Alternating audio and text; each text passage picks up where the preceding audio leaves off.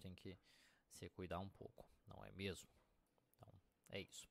Então, seja bem-vindo aqui, bem-vindo, bem-vinda a mais um Prática Cognitiva que eu te ajudo a entender os elementos da terapia cognitivo-comportamental que vão te ajudar a ter clareza do que precisa ser feito do início ao final do tratamento com qualquer paciente.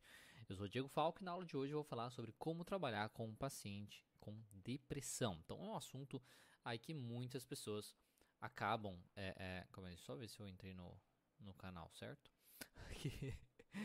Não, tá certo.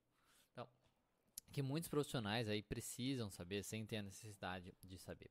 Quem é psicólogo guerreiro, convido aí quem é psicólogo guerreiro colocar aí nos comentários para eu saber. Hashtag sou guerreiro, hashtag sou guerreira. Se você é novo por aqui e não sabe o que, que é uma psicóloga guerreira, eu costumo dizer que para trabalhar com atendimento clínico no Brasil é preciso ter coragem. Coragem porque a gente sai da faculdade aí sem saber muito sobre atendimento clínico e precisa meter a cara, aprender sozinho e pôr em prática sem ter certeza se aquilo está certo ou se aquilo não está certo. Essa realidade do ensino superior no Brasil cria dois tipos de psicólogos: a psicóloga guerreira, que é a que vai atrás do conhecimento para colocar em prática, e a psicóloga bibliotecária, que fica aí comprando um monte de livro, fazendo um monte de pós-graduação e não sai do lugar. Então você é psicóloga guerreira ou bibliotecária? Comenta aí na, com a hashtag para eu saber. O pessoal colocou, colocando aqui a Tatiana.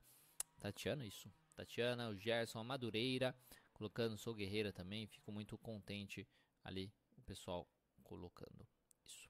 Aqui no YouTube, agora que eu percebi que eu esqueci de mandar para os grupos de é, é, de conteúdo sobre a live. Então, só um momento que eu vou mandar, que eu vou mandar agora, porque agora que eu tô vendo que no YouTube não tem ninguém, quase, e aí é por isso, é porque eu não mandei para as pessoas.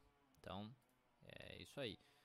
É, aí provavelmente o pessoal não vai participar porque não está aparecendo a imagem para eles, aí as pessoas não participam e vão perder um conteúdo excelentíssimo sobre a depressão, né? Mas é isso aí, né? Às vezes as pessoas entram num grupo achando que é grupo de paquera. E aí não.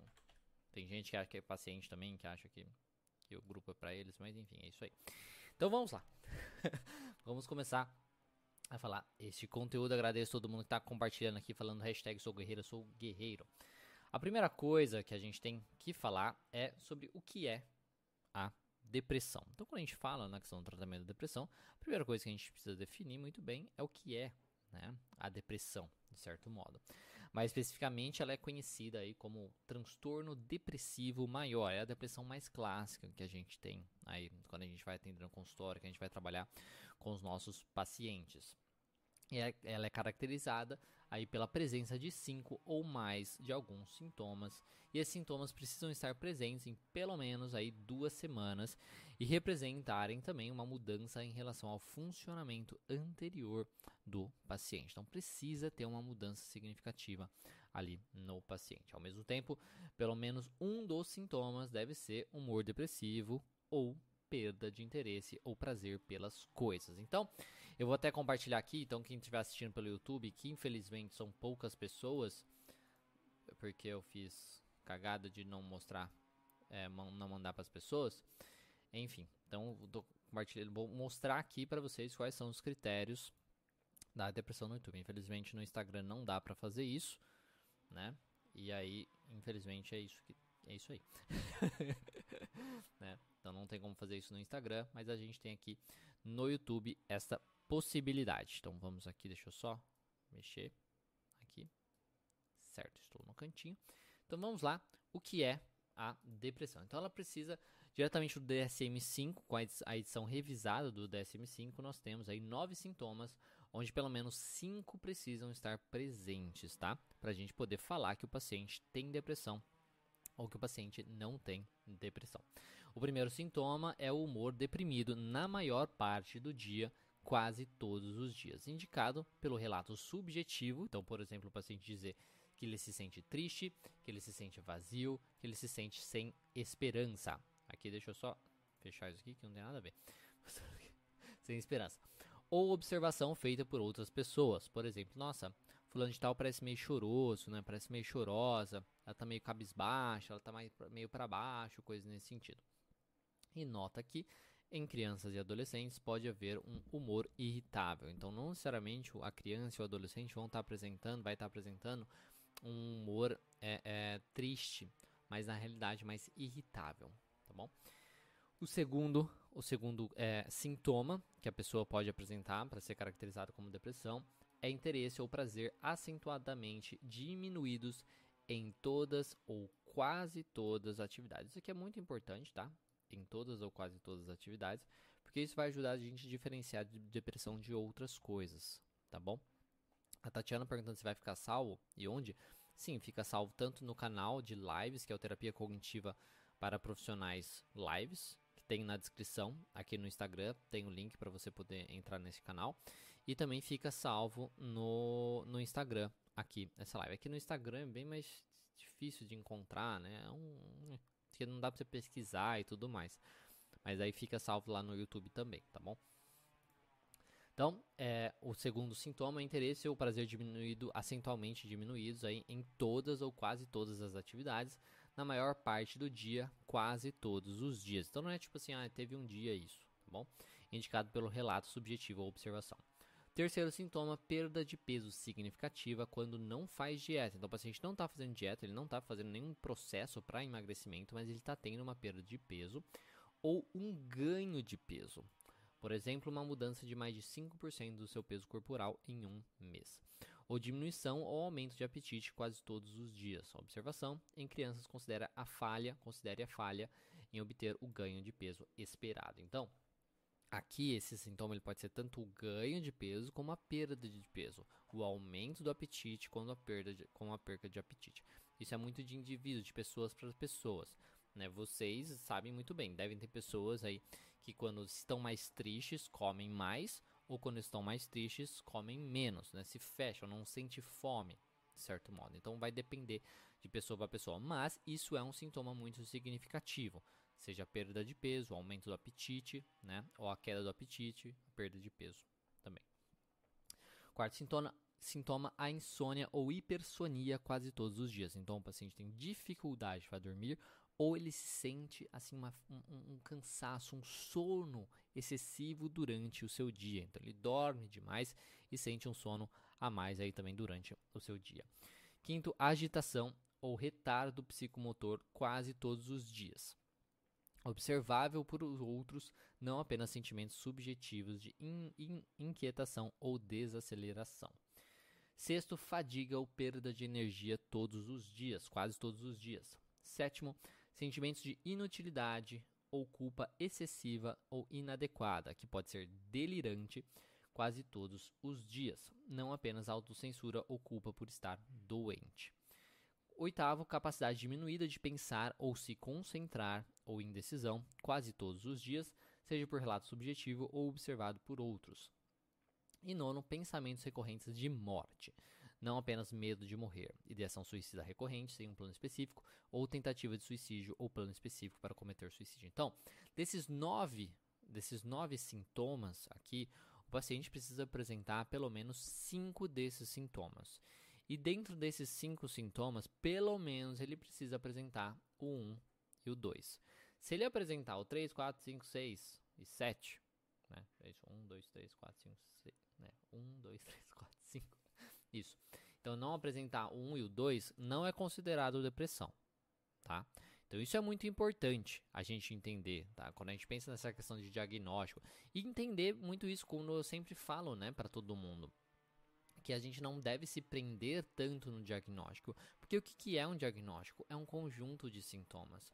Só que o paciente pode não ter nenhum desses outros sintomas. Mas tem este último aqui: pensamentos recorrentes de morte. Eu não preciso saber que o paciente é depressivo para saber que eu preciso trabalhar isso com ele. Então isso é muito importante, tá? O que, que é um transtorno mental? É basicamente um conjunto de sintomas, tá bom? No caso da depressão, para ser caracterizada, precisa ter no mínimo 5 desses 9 sintomas e pelo menos o 1 um ou o 2, ou pode ter os dois, né? Que o 1 um é, no caso, é o humor deprimido e o 2 é a perda de interesse aí pelas coisas, o prazer pelas coisas. Então, e o que é a depressão? É basicamente isso. E aí continua um pouquinho. Esses sintomas também devem causar sofrimento clinicamente significativo ou prejuízo no funcionamento. Deixa eu ver aqui, é que como eu não tô no, no YouTube, não sei, o pessoal não tá comentando. Porque o áudio fica baixo, a Carol tá perguntando. Não sei, Carol, aqui não deveria estar baixo. Deixa eu ver se está com o microfone correto. Aqui. Aqui, deixa eu ver. É, agora que eu vi, sim, estava baixo mesmo. Me perdoem. É, esse é um saco, tá vendo? É, faz tudo sozinho, aí dá. Enfim, tava, tava baixo. Agora o áudio está bom. Então, me perdoem. Você, vocês perderam grande parte do conteúdo. E depois, quando for cortar esse conteúdo, vai ficar uma bosta. Mas é isso aí. Já foi. Não vou voltar. Então vamos lá. Então, os sintomas é, devem causar também um, um sofrimento é, clinic, clinicamente significativo ou prejuízo no funcionamento social, ocupacional ou outras áreas importantes no funcionamento. Então, o paciente ele pode ter tudo isso aqui, mas às vezes não está causando prejuízo nele. Não, não sei se pode, né? Normalmente está causando prejuízo nele. Mas se não dá, não, a Juliana tá falando que deu pra escutar tudo, mas é que você tá, você tá no Instagram. O pessoal do YouTube tá falando que tava baixo. Mas é porque tava mesmo, porque o microfone eu tinha colocado baixo, porque tava estourando outra vez. É, uma hora tá estourando, outra hora tá muito baixo. É, um, uma, é difícil. Mas enfim. Aí, então, os sintomas devem causar sofrimento clinica, clinicamente significativo ou prejuízo no funcionamento social, ocupacional e outras áreas da vida. Então, precisa estar tá causando um sofrimento grande no sujeito e também um prejuízo nele. Então ele está com dificuldade de socializar, ele está com dificuldade de trabalhar, de estudar, de, de, se envolver né, com as atividades da família, coisas nesse sentido, atividades da casa e tal. O ser também, o episódio não é atribuível aos efeitos fisiológicos de uma substância ou outra condição médica, tá bom? Então, do A a C, aqui a gente caracteriza, coloca que representa um episódio depressivo maior. E no D, pelo menos um episódio depressivo maior não é mais bem explicado pelo transtorno esquizoafetivo e não se sobrepõe à esquizofrenia, transtorno esquizofreniforme, transtorno delirante e ou outro aspecto de esquizofrenia especificado e não especificado e outros transtornos psicóticos. E o E, nunca houve um episódio maníaco ou um episódio hipomaníaco. Nota, essa exclusão não se aplica se todos os episódios do tipo maníaco ou tipo hipomaníaco foram induzidos por substâncias ou forem atribuídos aos efeitos fisiológicos de outra condição médica. Então aqui é para você diferenciar, né, nessa questão, se a gente está falando de uma bipolaridade, por exemplo, se a gente está falando numa questão de uma esquizofrenia, também transtornos relacionados, ou a gente está falando da depressão. Então, para ser caracterizado como depressão, esses, os critérios A, B e C, precisam estar aí é, é, concluídos, né, completos. E o, o A é justamente os sintomas que eu citei, os nove sintomas que eu citei, tá bom? Então isso é quando a gente pensa na questão da definição do que é justamente aí a depressão, é isso que é a depressão. Essa é a definição, de certo modo, né, como a gente vai definir, encontrar a depressão, tá bom? A depressão é então basicamente um conjunto de sintomas que mantém o paciente com pensamentos muito negativos sobre si, com uma alta desesperança quanto ao futuro, humor depressivo, falta de interesse pelas coisas, falta de motivação para fazer suas atividades e, como consequência, há grandes preju prejuízos aí nas mais variadas áreas da sua vida, como acadêmica, familiar, profissional, afetiva e social. Então, se você quer saber o que é a depressão, é isso que é a depressão? Um conjunto de sintomas. E esses sintomas tendem a ser essas coisas que eu comentei, tá bom? Mas nem todo paciente depressivo vai ser igual, né? não, todos, não são todos os pacientes depressivos que são iguais. Alguns pacientes não vai ter vários desses sintomas, porque como colocado, colocado aqui, precisa ter apenas cinco dos sintomas citados, tá bom? Então isso é muito importante. Primeira coisa é isso. O que é a depressão? Já foi respondido. A primeira coisa é que você precisa muito bem explicar uma coisa pra, tanto para o seu paciente ou para o familiar do seu paciente. Tá? Isso é uma coisa que você vai precisar trabalhar com o seu paciente. Você vai ter que explicar isso para um paciente com depressão. Que é o quê? Que a depressão não é frescura. A depressão não é frescura. Isso é uma coisa que você vai precisar explicar para o seu paciente e muitas vezes para os familiares daquele seu paciente também. Isso por que, que é importante? Deixa eu colocar diferente aqui. Isso. Por que, que é importante? O paciente depressivo ele tem uma elevada autocobrança. como um dos sintomas citados, ele tem uma culpa excessiva. Ele se responsabiliza por estar se sentindo dessa maneira, por viver assim, né? Dessa maneira também. Isso é uma coisa muito complicada, que a gente precisa trabalhar com ele. Então, ele tem uma elevada autocobrança, ele tem um grande sentimento de desvalia e ele tem uma dificuldade também de fazer atividades simples. Então, coisas muito simples, como às vezes levantar da cama, como ajudar na casa, coisas bem simples mesmo, às vezes escovar o dente, tomar banho tudo mais, podem ser atividades que ele está com dificuldade de realizar. Por conta disso, ele ficar pensando, né, como ele tem essas dificuldades, é muito fácil ele, ele ficar se cobrando demais. E aí, a gente tem também a questão do preconceito social a respeito da depressão, então fica muito fácil dele ficar pensando, ah, é frescura. Se for frescura, então eu sou responsável por tudo isso que está acontecendo comigo e, eu, e não tenho solução. Eu sou um bosta mesmo. Isso só vai fazer o que? Manter o paciente ali no, no, no problema. Tá? Manter ele naquele problema, sofrendo cada vez mais. Porque como sabemos que a doença, é, que a depressão ela é uma doença que afeta milhares de pessoas e que há tratamento para ela e que manter o pensamento original só piora o quadro, né? manter esse pensamento de que ele não é capaz, que ele não consegue, que ele é responsável por isso e coisas nesse sentido, a gente precisa falar sobre isso com o paciente, muitas vezes com seus familiares. Porque ele pensar que é frescura, que a depressão é uma frescura, isso aumenta justamente é, a sua autocobrança, sua autocobrança excessiva, e a sua culpa também por estar assim. Isso aumenta o seu humor depressivo, então diminui o seu humor, ele fica realmente muito mais triste, ele fica muito mais deprimido. Isso diminui o seu interesse pelas coisas e a sua prática de atividades, então ele faz cada vez menos coisas. Isso tem então efeitos negativos no ambiente. Isso tem sentimentos de, isso gera então sentimentos de inutilidade, porque como ele não tem interesse, ele tem uma falta de motivação muito grande, tem uma baixa atividade, ele tem poucos resultados do ambiente. Então, na interação com as pessoas é uma coisa negativa, ele não consegue fazer as suas tarefas e por aí vai. Isso gera então esses efeitos negativos no ambiente, isso gera mais ainda sentimento de inutilidade. Tá vendo? Eu sou inútil.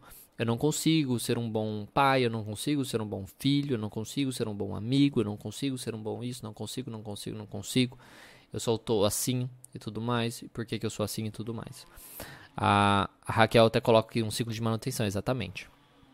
Tá? Isso gera mais sentimentos de inutilidade, que gera mais humor depressivo, e isso mantém ele no problema. E se a gente fica focando, se ele foca nisso, nessa ideia de que é, é, é uma frescura, isso piora muito o quadro dele. Porque quando a gente fala que é frescura, dá a impressão que é algo muito simples. Né? Dá a impressão de que é algo simples de ser trabalhado, de que todo mundo consegue lidar com isso facilmente e tudo mais, menos ele. Essa é a ideia que fica. Então, trabalhar com isso, explicar muito bem para ele que a depressão é uma doença, que ela tem sintomas específicos e que há tratamento, é muito importante. Tá? É muito importante. Então, ele precisa entender que não é frescura, para que ele tire o foco de si, como se, ah, eu sou um bosta, olha só, eu não consigo, todo mundo consegue, menos eu e tudo mais e foque aí no que precisa ser feito para melhorar. Tá? Então, isso é uma coisa que você vai ter que explicar para o seu paciente depressivo para que ele saia desse ciclo justamente de manutenção e entenda que, apesar de ser, as coisas serem difíceis, não é uma frescura, realmente é uma doença, mas ele consegue lidar com isso. Tá bom? Depois, uma outra coisa que é importante falar para vocês é porque, quando, como eu comentei lá a respeito, né, que eu vi lá no, nos sintomas, né?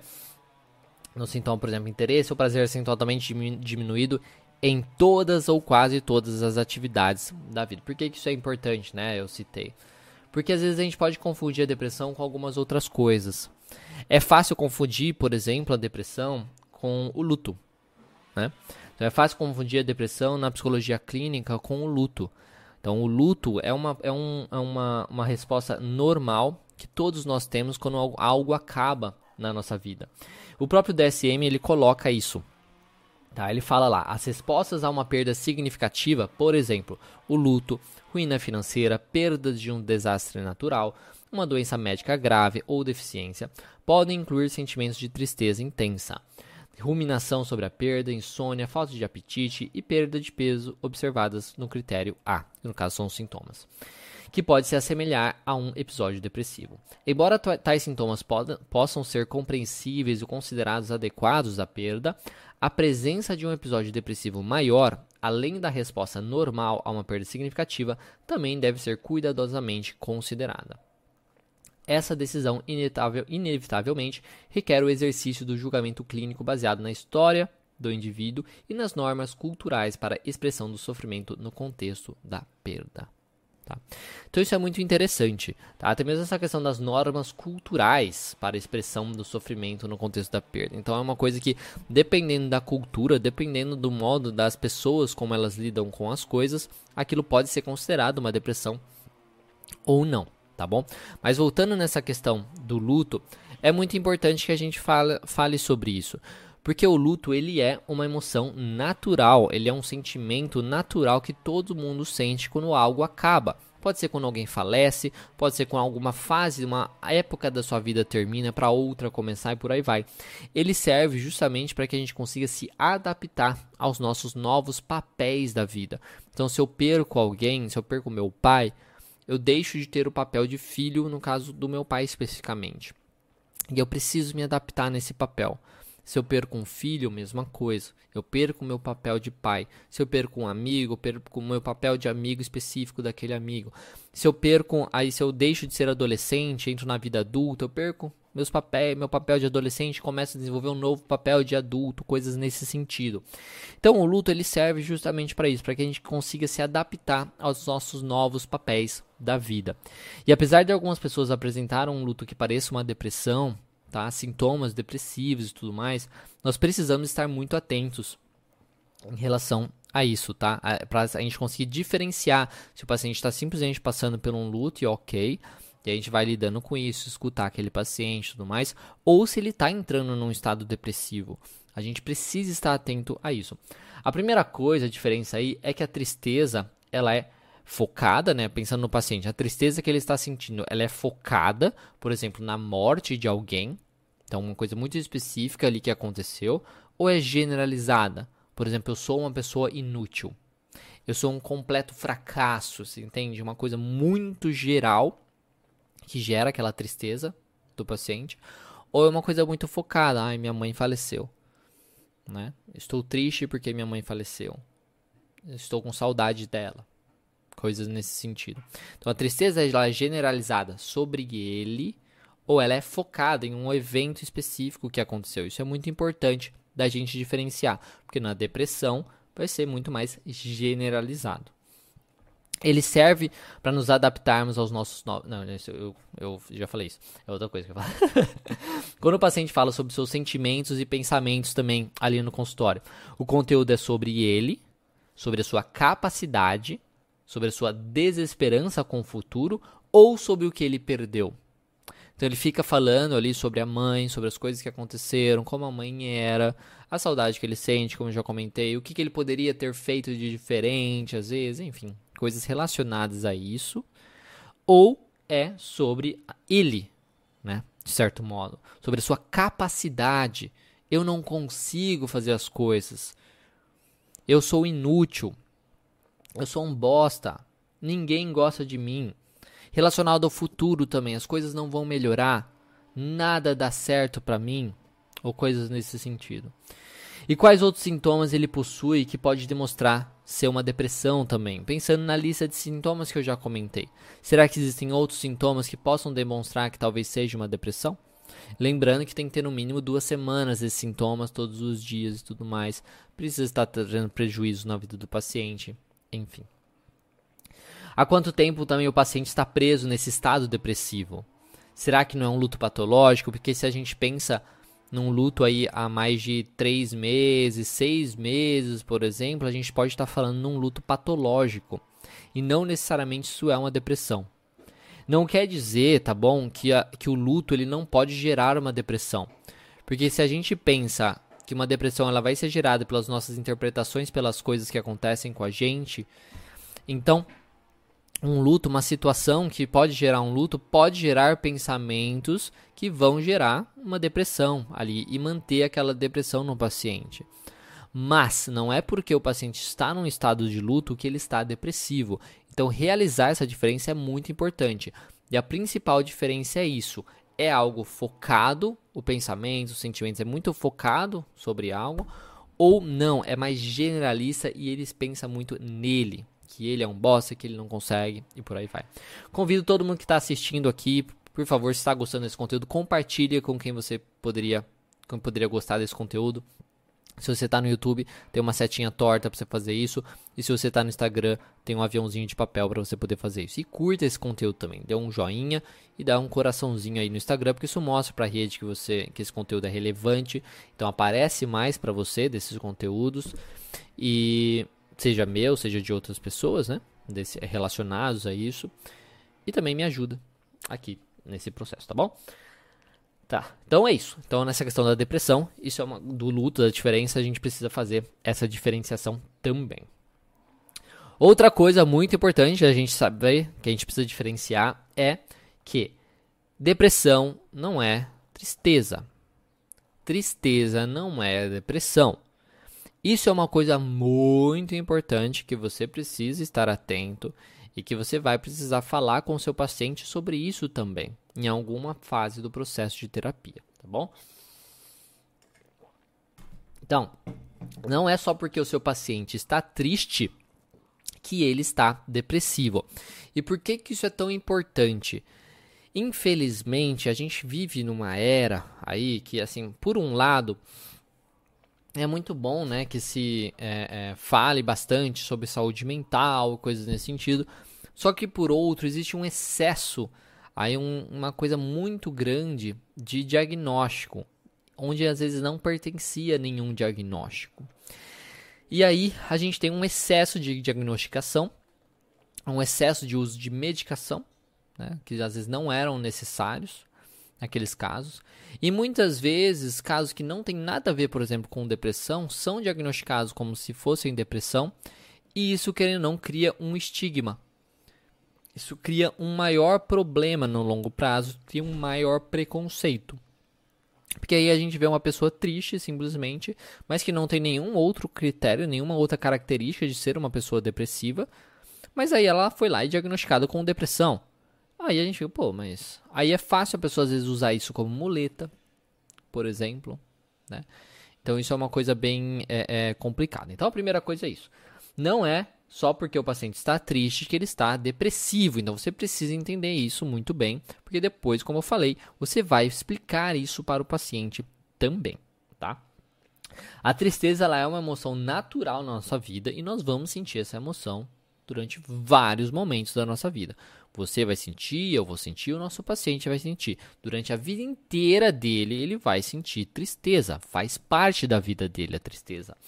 E quando perdemos alguém, por exemplo, quando terminamos aí uma fase da nossa vida, quando não conseguimos algo que nós queríamos, né, a gente fica meio frustrado, quando nós sentimos saudade e etc. Temos várias situações da nossa vida que irão gerar aí uma emoção de tristeza, dependendo da nossa interpretação daquela situação.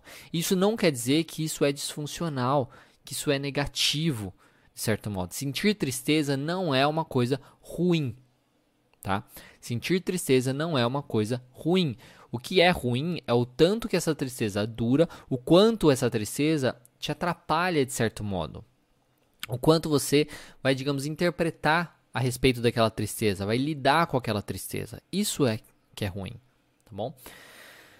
Então a tristeza é uma emoção que ela nos ajuda, querendo ou não, a diminuir o nosso ritmo, então a gente fica mais devagar, a gente fica mais lento, a gente fica mais pensativo, mais reflexivo. Então ela ajuda nisso e a gente refletir então sobre a nossa situação atual. E com isso a gente pode tomar decisões sobre os nossos próximos passos. Tá? Então esse é o grande benefício aí da tristeza. Então ficar triste então é normal e o paciente ele precisa entender isso. Seja o paciente depressivo seja o paciente não depressivo. Ele precisa entender que a tristeza é normal e que ele vai sentir a emoção de tristeza independentemente do que for a vida dele. Tá? Isso é inevitável. Então, interpretar a tristeza como algo, tristeza como algo terrível pode acarretar em uma série de comportamentos, querendo ou não, que mantêm a tristeza ali do paciente e geram também um transtorno depressivo. Então, interpretar a tristeza de uma forma bem disfuncional, aí sim isso pode gerar uma depressão, dependendo de como ele lida com aquilo. Com aquilo. Porque o paciente depressivo, que ele está em uma fase final de tratamento, por exemplo, ele precisa aprender a diferenciar uma tristeza comum de sintomas depressivos, para que justamente ele diminua sua taxa de recaída e aprenda a lidar de maneira correta aí com as situações da sua vida pós-tratamento. Por quê? Porque um paciente que está no final do tratamento, então ele já aprendeu a lidar com seus sintomas depressivos, ele tá, teve uma, uma recidiva aí, uma remissão dos sintomas, ele está lidando melhor com as coisas da vida e tudo mais, se sente mais capaz, está com crenças mais funcionais. Só que isso não diz nada na questão da tristeza. Ele vai sentir tristeza durante a vida dele, porque a tristeza faz parte, é emoção normal da nossa vida. Se a gente não explica isso para o paciente, se ele não entende que a tristeza não significa que ele está depressivo ou coisas nesse sentido, isso pode complicar. Por quê? Depois que ele teve a melhora, ele teve a alta, ele sente uma tristeza muito grande, porque às vezes perdeu, sei lá, a namorada terminou com ele. Sente uma tristeza muito grande por conta disso aquilo, essa tristeza pode gerar pensamentos, ai meu Deus do céu, não posso me sentir triste, eu já passei tanto tempo nisso, eu já fiz tratamento, ai já tirei o remédio, não sei o que, tá, tá, isso volta nesse processo, aí pode voltar pensamentos relacionados, tá vendo, eu não consegui melhorar, eu não consegui nem fazer o tratamento, eu não consegui, blá blá blá, e aí fica nisso, volta sentimentos aí relacionados à depressão, e ele pode entrar num novo esquema de funcionamento aí depressivo. Então, trabalhar com o paciente de uma forma que ele entenda que a tristeza faz parte e fazer e ajudar ele a diferenciar uma tristeza comum de sintomas depressivos é muito importante. Então você vai trabalhar isso tanto com o paciente depressivo quanto com o paciente não depressivo. Essa questão do significado da tristeza e que tristeza não significa depressão, tá bom? Isso é muito importante, isso que eu queria falar com vocês dessa parte aqui. Então, depressão não é tristeza. Ou tristeza não é depressão. Né?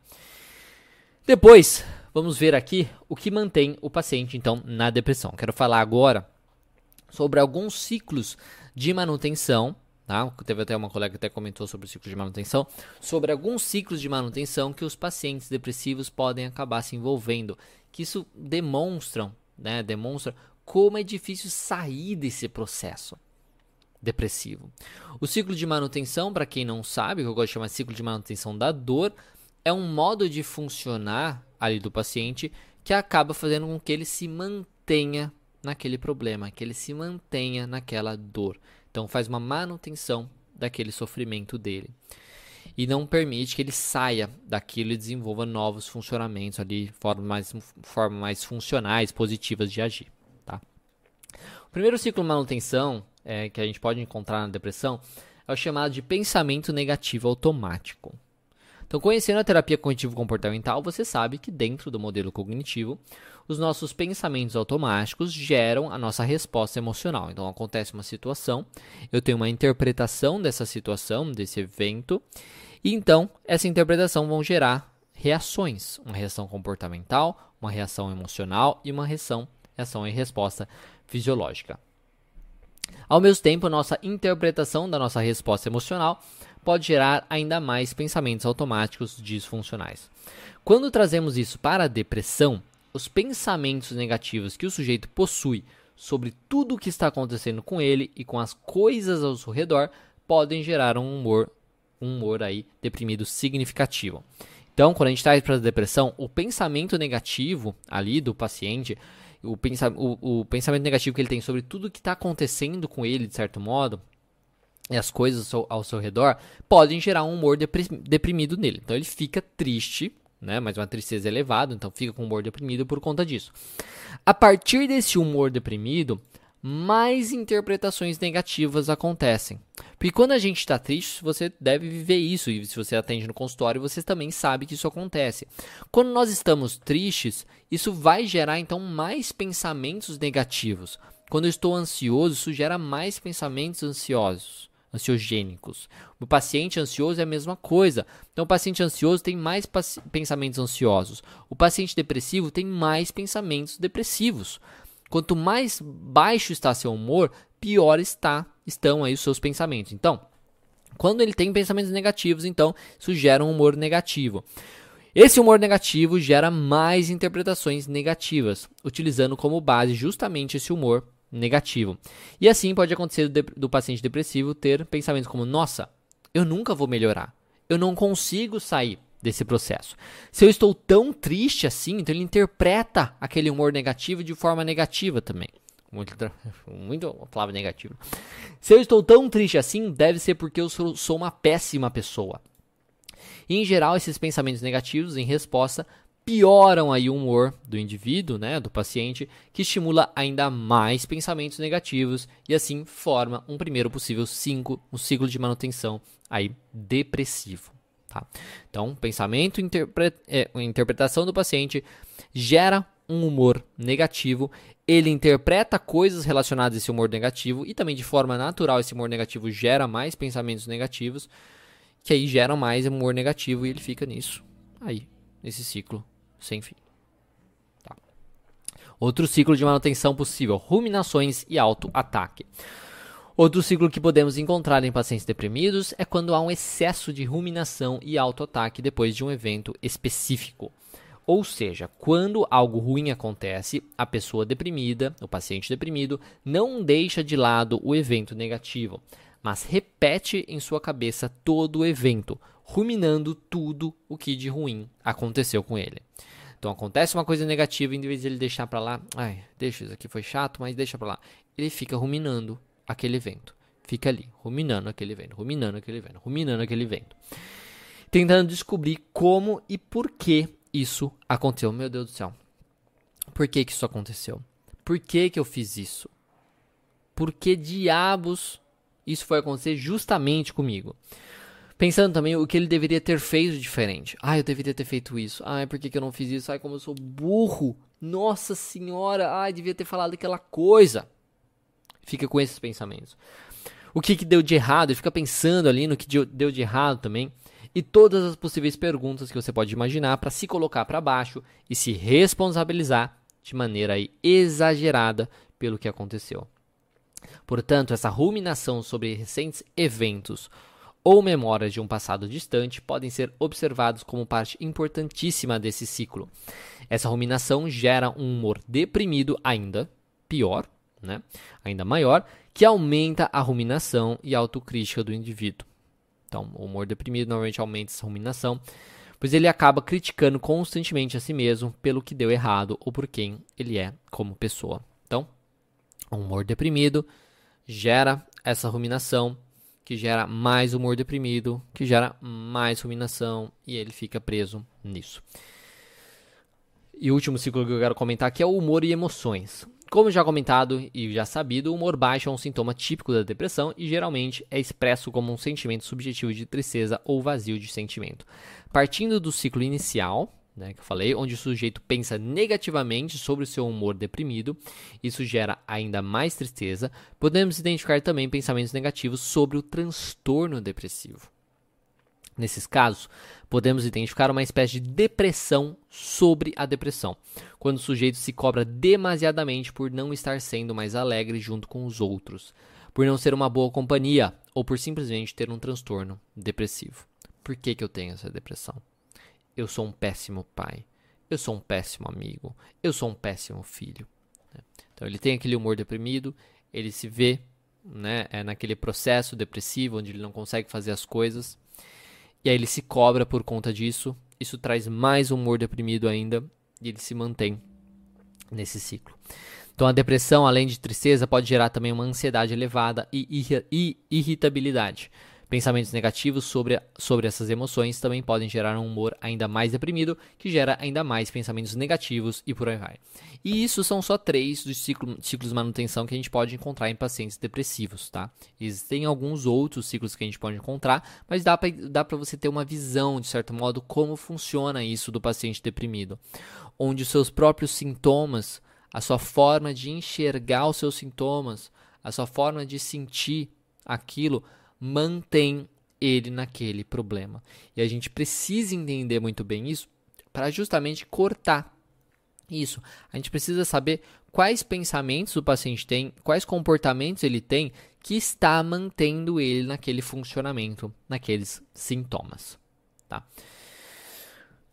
Certo. Agora outra parte, falar com vocês, que é como avaliar o risco de suicídio. Né? Isso é muito importante, isso é um ponto muito importante. Como avaliar o risco de suicídio em um paciente com depressão? Tá? Como avaliar o risco aí de suicídio em um paciente com depressão? Né? Isso, querendo ou não, é um grande medo aí de muitos profissionais, essa questão do paciente acabar com a sua própria vida. Isso é uma coisa muito significativa que a gente precisa, querendo ou não, estar tá muito atento. Tem um sentimento, querendo ou não, de impotência, né? Quanto a isso, essa questão do paciente fazer alguma coisa contra a sua própria vida, é um sentimento, assim, esmagador, né? que, querendo ou não, a gente não deseja isso a ninguém. É uma coisa terrível de ficar pensando mesmo, né? Tipo, o que poderia ter feito de diferente? Será que eu não notei alguma coisa e tudo mais? Então, essa questão é uma coisa muito importante que a gente precisa trabalhar, que a gente precisa estar ciente e reconhecer muito bem, principalmente quando a gente fala dos pacientes depressivos, que, como os próprios sintomas já colocam, o nono sintoma é diretamente relacionado a isso, a pensamentos sobre morte, ideações suicidas e por aí vai, tá?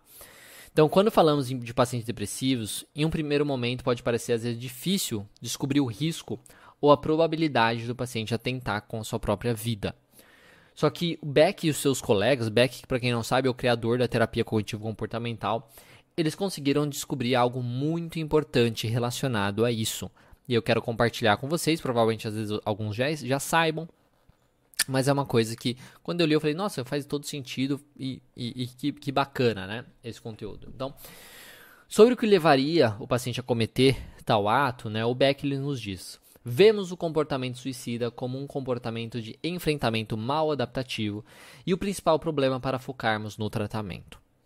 Para conceituar plenamente as tentativas de suicídio, é importante compreender os processos cognitivos associados às crises suicidas. Por exemplo, como resultado da fixação da atenção e da constrição cognitiva. Os pacientes suicidas têm dificuldade em refletir sobre a situação em questão e se envolver na resolução de problemas, e se preocupam com o suicídio como uma solução. Então, como eles não conseguem, como eles estão meio que vamos colocar assim limitados para resolver problemas. Então eles não conseguem ver soluções para os seus problemas. Como eles não conseguem ver soluções para os seus problemas, isso gera ainda mais sofrimento neles. Esse sofrimento é tão grande e também novamente não conseguem ver essa solução para esse sofrimento, que isso então estimula eles pensarem, interpretarem aí que acabar com a sua própria vida é a única solução, porque o sofrimento é tão grande que ele precisa acabar com aquilo de alguma maneira. Então, o Beck descobriu em suas pesquisas que se um paciente era suicida, ele ou ela também tinha um nível muito alto de desesperança. Isso que é muito importante, tá? Isso que é muito importante. Então, tinha um nível muito alto de desesperança, vendo o futuro como doloroso, interminável e insuportável. Isso me ajudou a supor que existia uma conexão entre depressão e desesperança. Mesmo que os pacientes não, tivessem, não estivessem muito deprimidos, mesmo que seu diagnóstico principal não fosse depressão, se eles fossem ricos em desesperança, é, eu observei, no caso Beck aqui, né, que eles eram muito mais propensos a ser suicidas. Então, olha que interessante. Isso é uma coisa que, pelo menos eu nunca tinha visto tão, tão, pessoas comentando isso de uma forma tão clara, tão específica dessa maneira. Isso é uma coisa muito significativa que a gente precisa observar. O Beck continua dizendo que descobrimos que a desesperança se correlaciona com a ideação suicida e era o melhor preditor que tínhamos na época para suicídios completos. Mais pesquisas foram necessárias, no entanto. Desenvolvemos um estudo de acompanhamento de 10 anos em pacientes com alta ideação suicida e alta desesperança. Os resultados desse estudo apoiaram nossa hipótese de que a desesperança pode prever o suicídio final. Então, isso é muito importante. Então, mesmo que pacientes às vezes tenham ideações que tem um pensamento de morte, por aí vai, se a desesperança deles, né, o, o, a pesquisa mostrou isso, se a, se a desesperança deles não fosse tão alta, isso não demonstrava uma alta probabilidade né, daquele paciente realmente conseguir e realmente fazer, ter o ato aí de, de, de acabar com a sua própria vida. Agora, Muitas vezes o paciente nem estava necessariamente considerado depressivo ou nem tinha tantos pensamentos, pelo menos não relatados, assim, relacionados de morte, mas tinha uma alta desesperança. Isso tinha aumentava a taxa e a probabilidade do paciente cometer algo contra a própria vida. Então isso é muito importante. A gente ter em consideração quando a gente está trabalhando principalmente com pacientes depressivos que estão mais propensos a terem essa desesperança. A gente precisa reconhecer isso. Isso é muito importante porque a gente pode investigar, querendo ou não, a desesperança dos pacientes aí, do paciente, com perguntas específicas sobre sua visão de futuro ou sua visão de melhora, capacidade, a possibilidade dele melhorar. E também nós podemos utilizar inventários de desesperança para realizar essa avaliação. O próprio Beck tem inventários de desesperança que a gente pode utilizar. Atualmente, eu acredito que talvez eles estejam desfavoráveis, mas Foda-se se a gente está querendo avaliar a, a, a, desesperança do paciente. Isso é muito válido para a gente, né? A gente está sendo, está sendo benéfico ali para o paciente, né? Então, assim, isso é muito importante a gente observar. Então, sabendo isso da desesperança é muito significativo. Esse achado faz muito sentido porque se o paciente acredita que não há possibilidade de melhorar o seu sofrimento, a única solução, né, para ele é justamente acabar com tudo. E a gente está ali para mostrar para ele que não é assim, que existem outras soluções, né, que na realidade existem soluções, né, porque o suicídio não é uma solução, né, na realidade. Entendendo tudo isso, precisamos trabalhar então com a construção de uma maior esperança no paciente, demonstrando a possibilidade de melhora e reforçando seus pequenos e grandes avanços. Então, nessa parte aqui, queria falar com vocês é isso.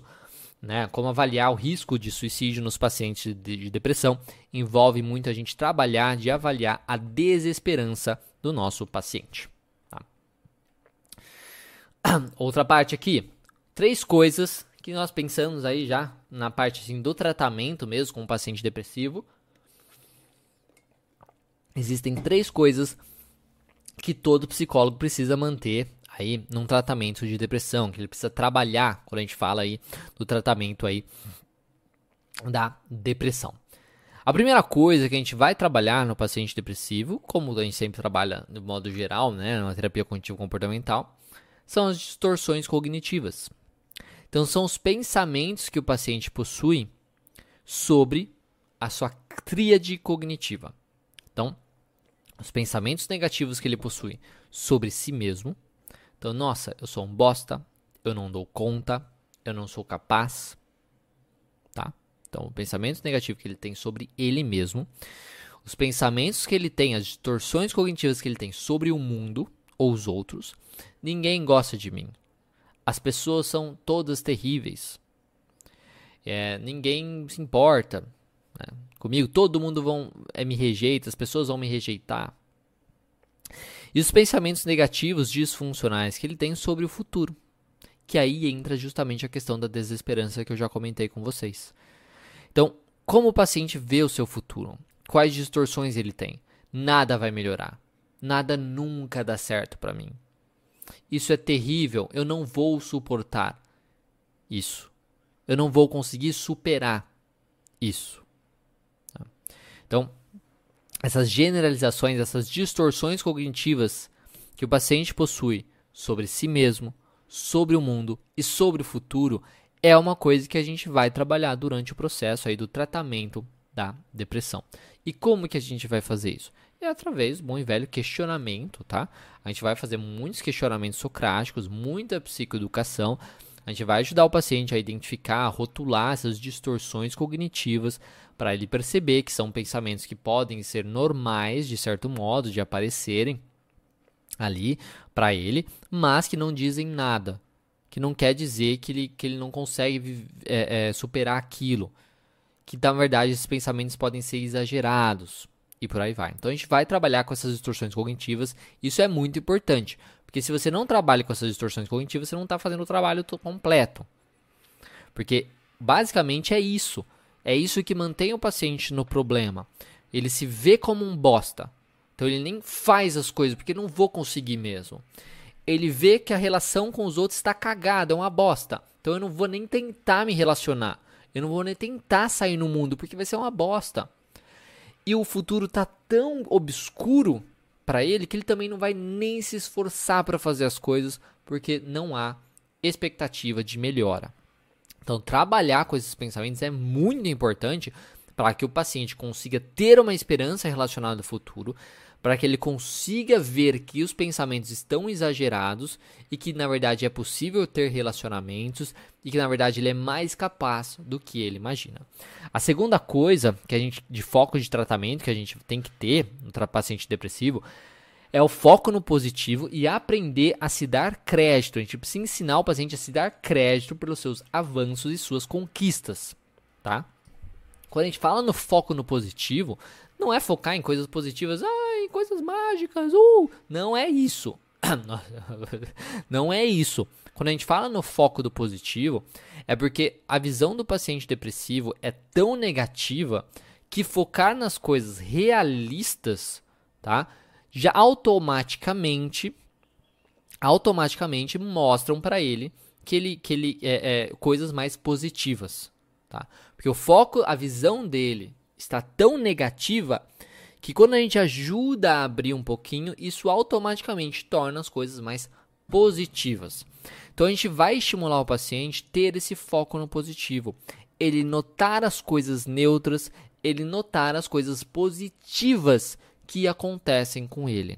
Ao mesmo tempo, ele precisa também aprender a se dar crédito pelas pequenas coisas que ele faz.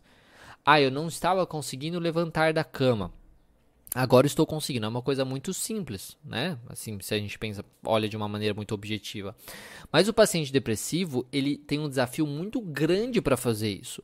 Se ele consegue fazer isso, tanto você como terapeuta, como ele, precisa aprender a se dar crédito por ter feito isso. Que bom que você fez isso. Que legal que eu consegui fazer isso. É difícil lidar com a depressão. É difícil falar sobre meus problemas, mas eu estou vindo aqui na terapia. Eu estou trabalhando com isso. Então, reconhecer todas as coisas que o paciente faz é muito importante.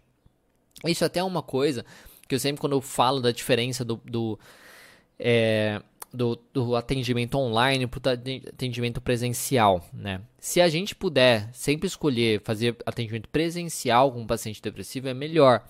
Porque se o paciente consegue fazer esse processo de sair da casa dele para ir até o processo ali de terapia, isso é muito bom. Porque a gente está estimulando ele sair de casa, estimulando ele fazer atividades e dá mais coisas para ele aprender a se dar crédito também. Que isso entra no terceiro, no terceiro foco do tratamento, que é justamente a ativação comportamental.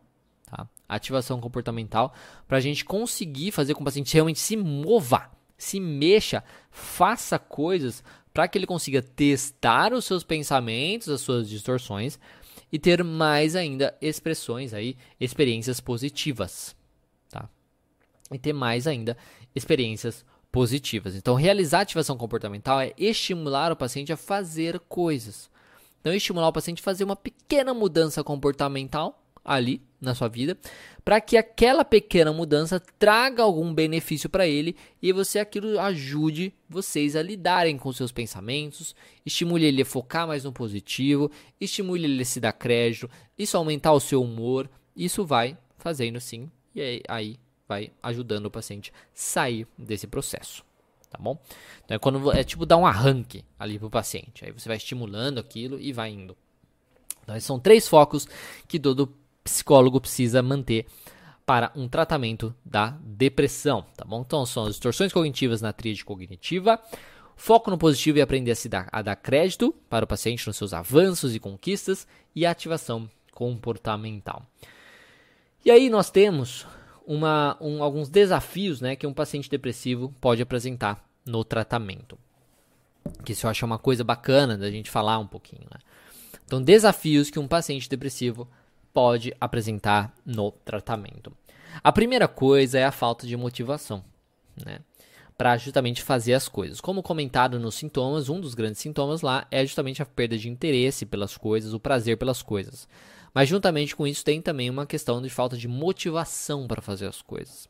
Então ele não se sente motivado para fazer as coisas. Ah, isso parece que é algo, nossa, que, nossa, realmente é muito foda não ter motivação e tal. Só que a gente precisa trabalhar com o paciente uma coisa muito clara, tá? A gente precisa trabalhar com o paciente uma coisa muito clara. É, a gente não tem que ter motivação para fazer as coisas. Porque você, eu e qualquer outra pessoa não tem motivação para todas as coisas que faz. Eu não tenho motivação para fazer tudo o que eu faço. Eu simplesmente faço porque eu preciso fazer. Eu simplesmente faço porque eu tenho a disciplina de fazer. Porque eu tenho uma obrigação. Quando eu ia para a escola, né, por exemplo, eu não tinha, não estava motivado para ir para a escola. Eu ia para a escola porque tinha que ir para a escola.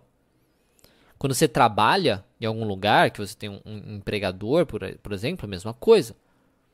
Você não está super motivado muitas vezes para ir trabalhar, mas você vai, porque você tem uma obrigação, porque você tem a disciplina de fazer isso. Então, a motivação não é uma coisa que você tem que se apegar, que o seu paciente tem que se apegar. E você precisa psicoeducar ele sobre isso, conversar muito sobre isso, porque se ele buscar motivação na vida dele, ele vai se frustrar e vai se frustrar muito, porque a motivação ela abandona a gente. O que mantém a gente indo lá na academia fazendo exercício não é a motivação, porque eventualmente o fulaninho, né, o paciente, não vai estar motivado para ir na academia fazer atividade física, não vai estar motivado para comer saudável, não vai estar motivado para dormir cedo, para fazer o que ele precisa fazer para ter um humor melhor, para ter uma saúde mental melhor. O que vai manter ele fazendo é a disciplina, é entender que ele precisa fazer isso. Não importa o que aconteça, ele tem que fazer essas coisas. Então, trabalhar com isso, isso é um desafio muito grande que a gente vai ter com o paciente depressivo, que é justamente essa falta de motivação. E a gente precisa trabalhar justamente dessa maneira. Não é uma coisa fácil. A gente precisa desenvolver bastante a relação terapêutica para que isso tenha um resultado bom também. Mas a gente precisa demonstrar que a gente precisa de disciplina e não motivação para fazer as coisas. Uma outra dificuldade, outro desafio é justamente a dificuldade é, multiplicada que o paciente tem. Né? Se a gente pensa na questão de tarefas de casa, né, de planos de ação, de passar para o paciente fazer e coisas assim, se a gente pensa num, num, num, plano de ação difícil de ser feito, de ser realizado, a gente tem que pensar que o paciente depressivo ele tem, sei lá, uma dificuldade 10 vezes maior de fazer aquilo. Então, toda vez que a gente vai pensar em estratégias, em coisas para o paciente colocar em prática, a gente sempre precisa lembrar que para o paciente depressivo aquilo é 10 vezes mais difícil. Então a gente precisa quebrar em partes menores, a gente precisa diminuir o que a gente está pedindo, a gente precisa ir com calma em alguns momentos. Então esse é um outro desafio, porque o que acontece é que muitos profissionais às vezes já mandam um monte de coisa para o paciente fazer e aí ele não se sente então capaz de fazer aquilo, porque para ele, como eu disse, é 10 vezes mais difícil do que se fosse para você ou às vezes um paciente que não está depressivo. E a gente precisa levar isso em consideração para adaptar as coisas para aquele paciente. É muito importante que você faça isso. Outra coisa é que isso é uma coisa que acontece também em alguns casos, que é meio pode parecer estranho, mas acontece, e a gente precisa trabalhar com isso também que às vezes o paciente não vem na terapia quando está muito mal. Quem aqui trabalha com terapia já deve ter vivido sobre isso, isso, né? No sentido, o paciente às vezes manda mensagem: Ah, eu estou muito mal. Estou muito mal hoje. Aí você fala assim: Ah, beleza, né? Então vem para terapia, né? Tipo, ah, estou muito mal. Não vou na terapia. Só que é justamente quando o paciente está muito mal que ele realmente tem que ir na terapia, né? Que é o momento ideal para que você ajude ele a lidar com seus pensamentos disfuncionais e fazer ele se sentir melhor também. Né? E isso é uma coisa, isso é uma dificuldade, Gisele até falando que já aconteceu comigo, então isso é uma coisa que realmente acontece. E o paciente depressivo, isso é maior ainda, porque se ele é depressivo, no momento que ele está em uma crise maior, ele está sofrendo bastante, tá? Então, muito grande. E isso a gente precisa, então, psicoeducar bastante a respeito, tá? E a gente precisa montar uma estratégia de prevenção para isso. No momento onde, caso isso aconteça, igual a gente monta um plano de prevenção de suicídio com o paciente, a gente precisa também montar, às vezes, um plano a respeito disso. Olha, quando você estiver se sentindo muito mal, você vai fazer isso, isso e isso. Você vai me ligar, você vai fazer tal atividade. Você vai, enfim, coisas nesse sentido. É muito importante que seja feito isso, por quê? Porque o paciente acaba pulando aí, né, o processo de terapia, porque ele estava se sentindo muito mal. Aí isso é mais uma coisa que ele não fez. Então isso diminui ainda mais o humor dele. Aí ele não vem por, por mais uma semana. E aí ele fica aquela semana inteira mal, muitas vezes. E aí fica nesse processo. Isso mantém novamente um ciclo de manutenção ruim ali para ele. Tá? Então, esses são alguns desafios que o paciente depressivo apresenta no tratamento. E aí, para finalizar, as primeiras coisas que você então precisa fazer com seu paciente é, depressivo, né, para trabalhar com seu paciente depressivo, né, com depressão, a primeira coisa é psicoeducar esse paciente sobre o seu funcionamento. Como que você faz isso? Conhecendo muito bem o modelo cognitivo, conhecendo muito bem a maneira de psicoeducar o modelo cognitivo, explicar esse modelo cognitivo aí para o paciente. Então, Primeira coisa é psicoeducar o paciente sobre o seu funcionamento, sobre alguns ciclos de manutenção que ele está funcionando. Explicar para ele sobre o seu funcionamento, né? Então falar, olha, assim que você está funcionando, não é? Nossa, é isso mesmo que eu estou fazendo. Faz sentido? Você faz muito sentido para mim.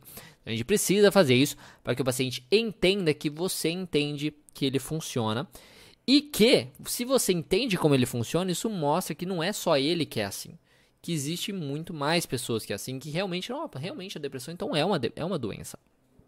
Né?